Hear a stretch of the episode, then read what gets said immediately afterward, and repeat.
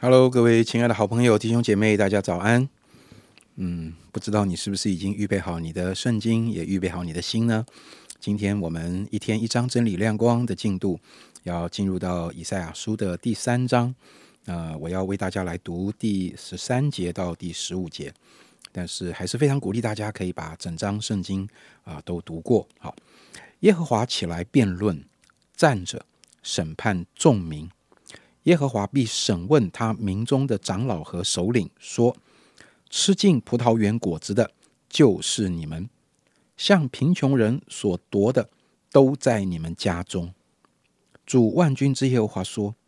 你们为何压制我的百姓，搓磨贫穷人的脸呢？好，把下面的分享的时间交给思翰。好，谢谢严正长老。那各位兄姐妹，大家平安。那今天我们一起来看的是呃以赛亚书的呃第三章。那第三章呢，大致上可以呃分成两个呃大段落。那第一个大段落是在呃第一到呃十五节，那主要是讲到。呃，神要审判犹大，特别是当中的呃领袖。那第二个大段落呢，是第十六节，那一直到最后一节。那严格来说，应该是到呃第四章的第一节，这是一个完整的一个段落。这个段落呃是讲到说，神要呃审判西安，也就是呃耶路撒冷城，那是当时犹大国的哦首都这样子。那我们今天会把重心呢放在。哦，第一个大段，也就是呃第一到第十五节的上面。那首先，呃，在我呃自己的想象中呢，我想呃大部分呃读先知书的呃人呢，应该会想要呃先搞清楚背景哦，也就是说，诶，这段经文呢，到底是在呃什么样的年代，或者是在什么样的呃环境下，呃对什么样的人说的？呃，不然其实有时候在哦什么都搞不清楚的情况下呢，诶，常常会每个字呢我们都看得懂，但是我们却很难进入或是体会哦整段经文所想要哦表达的。哦，但是对于读哦以赛亚书来讲呢，这件事情特别的复杂，因为在哦他一开头在第一章的第一节就有说，就是以赛亚呢这个先知呢，他经历了呃乌西亚、约坦、亚哈斯。西西家四个王哦，至少超过了呃五十年呐，确切年代大家不知道，可大概至少超过了五十年，就很长的样子。再加上呃以赛亚书呢，它很明显啊，应该不是一次写好的，可能整个写作呢是陆陆续续花了呃很多很多年或是很多时间这样，后面还有许多啊整理啊重新呃组织的过程，到最后是现在我们看到的呃以赛亚。呃，书的的一个的完整的样貌这样子，所以呢，它并不是一个哦，第一章的时间就是最早，然后最后一章的时间就是最晚啊，并不像一个线性的过程这样子。那不过这个很复杂的问题呢，我们就留给这个圣经专家去研究。那如果我们只看啊。今天的呃经文内容呢，特别是如果你去看从第十六到二十三节的话，你就会发觉呢，诶，至少那个时候的犹大国应该是处于一个呃经济很繁荣的一个状况。你看经文的描述，所以一般会认为呢，应该是在呃西元前七百五十年左右哈，一个犹大这个乌西亚王当政时代的晚期哦，就是对应到一下他们那个。历史上面的对的对对应这样子，那我就引述一下我自己看到一个呃圣经学者的叙述啊，他说呢，那个时候的犹大国呢，人可以算是兵强马壮，那海内外一片生平，富裕繁荣，物质丰富，加上呢，他与友邦结盟，所以他更觉得内外无忧。因此就产生了满足与安安全感，那间接呢或直接的造成的骄傲、迷信偶像以及呃生活上的呃奢侈放纵。好，我就引用到这边这样子。那希望这样的介绍呢，更可以呃帮助我们可以体会当时候的状况哈。那当时呢唯一的隐忧呢，就是亚述的兴起，呃之后这也会成为呢神用来呃惩罚。犹大的手段呐，哦，不知道各位有没有看过电影或者读过历史？就是亚述在那个时期，后来也是一个很大的一个国家啊，也是很强也很强盛的国家。那神就会使用亚述这样子。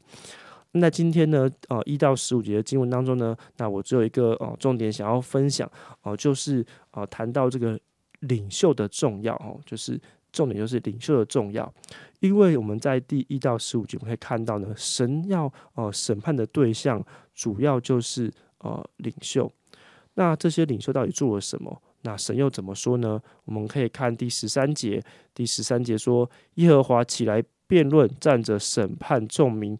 耶和华必审问他民中的长老和首领，说：吃尽葡萄园果子的，就是你们；向贫穷人所夺的，都在你们家中。主万军之耶和华说：你们为何压制我的百姓，搓磨啊贫穷人的脸呢？这也是在一开始呢。”严正长老所帮我们读的经文，那领袖呢？这个主题很大嘛，有很多面向可以讲。但是啊，今天的经文呢，神就专是在专注在这些有权利的人是怎么来运用这些权利对待其他人，特别指的是弱势的人。他们吃尽葡萄园的果子，那其实更好的翻译那个吃尽呢，应该是摧毁吞尽。代表好像不只是把别人有的啊用掉，或不只是吃掉果子，很有可能会连这个葡萄园呢都给他抢占过来，或是抢不抢抢不了就把它毁掉这样子。那搓磨啊贫穷人的脸呢，也有一个比较更合适的翻译，就是搓磨两个字呢可以翻译成碾磨或是碾压，所以你可以想象，就是把人的脸呢压在地上摩擦。哦，所以透过这些画面呢，其实神刻画这些领袖呢，他们是滥用自己的权力压榨百姓，并且他们毫无怜悯的心呐，因为他们不仅吃干怎么样，我们说吃干还要抹净，这样就是一点都不留，这个是神所不能忍受的哦，因为这跟神啊公义怜悯的本性背道而驰。呃，那对于我们现在来说呢，那我我不晓得这种姐妹有没有人是处于呃到这样的一个很严重的状况啊？那我自己感觉，诶，可能呢，大部分的人呃是没有处在像当时候呃这个经文所描述这么夸张的状况的里面。但是哦，对于我们而言呢，特别是对我们当中可能有掌握一些呃权力的弟兄姐妹，可能最直接的，你可能是在呃。教会有职分，或者是你在职场可能是一个啊小主管啊中主管或者更高阶主管呐老板等等，那就是啊你对一些人是有权利啊你的决定对一些人是有影响的这样的一群人，那神是非常看重呢我们是怎么去使用这样的权利，特别神看重的点是他看重我们这个权利对于啊处于弱势的一方有。怎么样的影响？我们有没有特别想到他们，为他们发发声？还是我们常常我们只关心对我们有利的人，我们只与啊与我们有共同利的人结盟？我们常想的要自保哦，要求自己的福，这是神所厌恶而且要审判的。呃，当时候的犹大的这些领袖没有尽责的时候，神怎么做呢？在啊。第一到第三节，神就提到说，他要呃除掉这些领袖。不仅如此哦，在第四节怎么说呢？他说：“主说，我必使孩童做他们的首领，使婴孩管辖他们。百姓要彼此欺压，个人受邻舍的欺压。少年人必侮慢老年人，卑贱人必侮慢尊贵人。”这我们就看到，当一个领袖被神所审判、惩罚的时候，其实连带他所影响的范围，这些百姓呢，也都陷入一个很悲惨的境界，因为没有人可以带领他们哦。所以啊，各位弟兄姐妹，不要小看我们所有的职分，不管你是在教会啊，在职场，或在甚至可能是在政府，或是各个地方，你是有影响力的。不要小看，因为哦，受影响的不会只有我们自己。连带周围的人都会因我们而可能是遭祸，或者是因我们而得福。那愿所有的领袖都能够成为上帝的光和盐。这是我今天的分享，谢谢大家。好，谢谢思翰的分享。哈，当思翰在分享的时候，啊，我心里就有一个想法，就是很多时候我们人很容易是有样学样的。呃，今天的经文和分享，除了提醒所有。呃，无论在什么样的一个场域里，或者上帝把某一个权柄，嗯，跟位置、职分啊交给你，那当然神期盼你在这样的一个权柄、职分、位置上去荣耀神，去成为别人的祝福。但是我相信，没有人生下来就是领袖，没有人生下来就坐在某一个高位上。我们都曾经活在一个啊，好像是被被管理，好，或者我们都活在一个必须要顺服某一个职分或者权柄的一个一个一个状态中。弟兄姐妹，我今天特别想啊，希望你给神一个机会，问问看，问问看神，神啊，过去在我还。啊，还是个小人物。我这样形容的时候，啊，呃，有没有哪一个在我生命中很有权柄的人物？他对我说了什么话？他对我做了什么事，让我非常不舒服，让我很受伤，甚至让我很愤怒？他所做的在我生命中有什么影响？求主帮助我们，能够脱离。啊，这一些负面的影响，求主帮助我们能够不被这些事情缠累，以至于有一天，或者现在已经是，当我们自己也被赋予某一些角色、职分、权柄的时候，我们不是重复过去的错误，不是过去怎么样，别人怎么对我们，今天我就怎么对别人。也许你不觉得你是故意的，但是有的时候，那个影响力就这样子。延续下来，愿神帮助我们，盼望，也许等一等，你可以有一点时间在神面前这样的来祷告。